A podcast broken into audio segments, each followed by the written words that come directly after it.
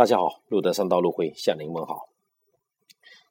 世界世界杯足球赛如火如荼的进行着，刚好我被一个体育界的朋友给拉着去看了一场，刚好放佩西，他人送外号人球合一，他的射门极佳，放佩西，他而且左脚的大力的抽射为主的，他那个球速啊，不是快，并且呢线路很漂浮。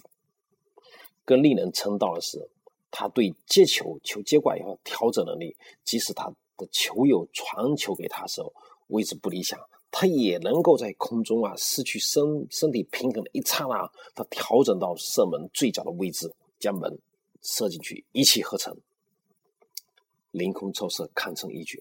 有人就问他，记者问：“你的这样子这个如火如荼的呃呃炉火纯青的球技是怎么来的？”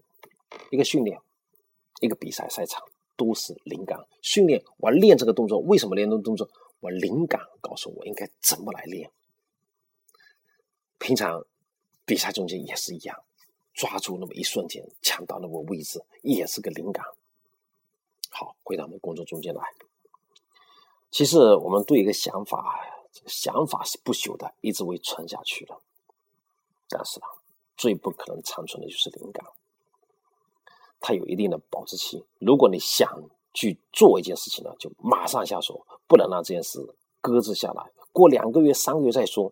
你不要对自己说以后再说吧，压根儿你以后提不到这个事情。如果灵感是在周一降临，那你就周二就马上开始工作，你放弃其他的生活时间，直接直奔主题。当你为了这个灵感而亢奋的时候，你就能够在二十四小时之内。做完两周做的工作，从这一点上来讲，灵感实际上就时空的穿梭机，灵感非常奇妙的东西，效率的放大器，也是个推进器。但是呢，它不会停下来等你，它稍纵即逝。因此呢，要它找你的时候，立马要把捕捉到，并且投入到的工作和生活中间去。灵感是非常高价值，你人生锤炼下来。